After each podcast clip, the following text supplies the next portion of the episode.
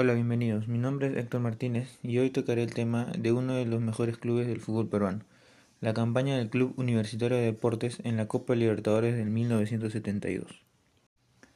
La campaña del Club Universitario de Deportes en la Copa Libertadores 1972 ha sido la mejor campaña del club en toda la historia de la Copa Libertadores de América y uno de los mejores del fútbol peruano junto con la realizada por Sporting Cristal en la edición de 1997.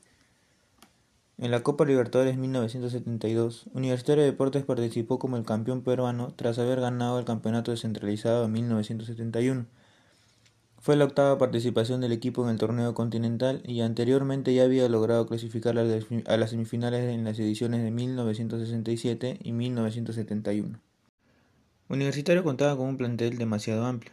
Entre sus jugadores más conocidos estaba Héctor Chumpitas, Rubén Techera, Juan Carlos Oblitas y Oswaldo Ramírez y el trucha Percy Rojas. El plantel era dirigido por el uruguayo Roberto Escarone.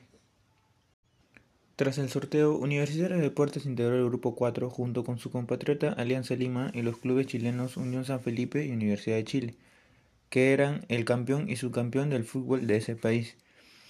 Universitario logró quedar primero de su grupo con 8 puntos, siguiéndolo Universidad de Chile con 6 Alianza Lima con 6 y Unión San Felipe con 4.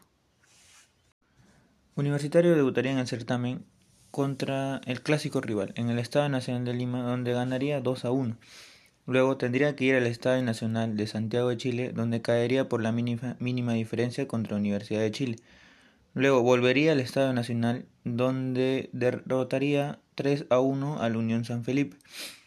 Luego sus últimos tres partidos las haría en Lima, jugando primero contra Alianza, empatando a 2, jugando contra Unión San Felipe, empatando a 0 y en la última fecha derrotando a la Universidad de Chile 2 a 1. Es así como Universitario logró 3 partidos ganados, 2 partidos empatados y un partido perdido. Según el formato del torneo, solo el primero de cada grupo clasificaba a la siguiente fase, que eran dos grupos donde los ganadores se enfrentaban en la final por el título. Al quedar primero, Universitario accedió por tercera vez a los grupos semifinalistas del certamen, Luego del sorteo, Universitario quedó encuadrado en el grupo 1 junto a Nacional y Peñarol de Uruguay, que eran campeón y subcampeón de su país respectivamente. Además, Nacional era el campeón defensor de la Copa ese año. En el grupo, los tres equipos quedaron empatados con cuatro puntos, pero por diferencia de goles, Universitario de Deportes accedió a la final de la Copa Libertadores. Universitario debutaría en ese grupo contra Peñarol en el Estadio Nacional de Lima, cayendo derrotado por 3 a 2 a favor del Peñarol. Luego volvería a jugar en el Estadio Nacional de Lima, derrotando al Nacional por 3 a 0.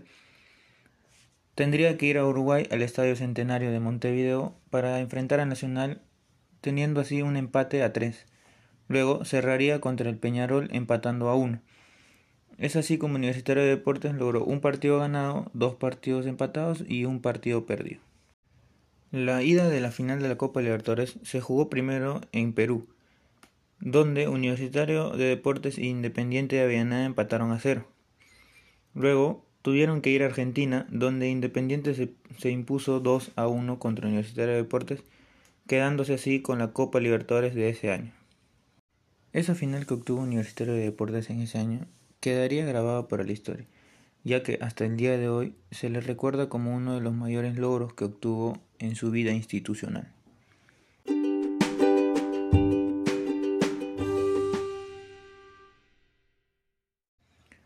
Y es así como terminamos este tercer episodio con algunas curiosidades del Club Universitario de Deportes. Universitario de Deportes fue el primer equipo de un país con cara al Océano Pacífico en disputar la final de la Copa Libertadores de América. Fue el primer equipo fuera de Argentina, Brasil, Paraguay y Uruguay en disputar una final de la Copa Libertadores. Sería también el primer equipo peruano en disputar una final de un torneo organizado por la Confederación Sudamericana de Fútbol. Luego lo seguirían Sporting Cristal en la Copa Libertadores 1997 y Cinciano del Cusco en la Copa Sudamericana 2003 y Recopa Sudamericana 2004. Es así como finalizamos y me despido de ustedes. Hasta una nueva oportunidad.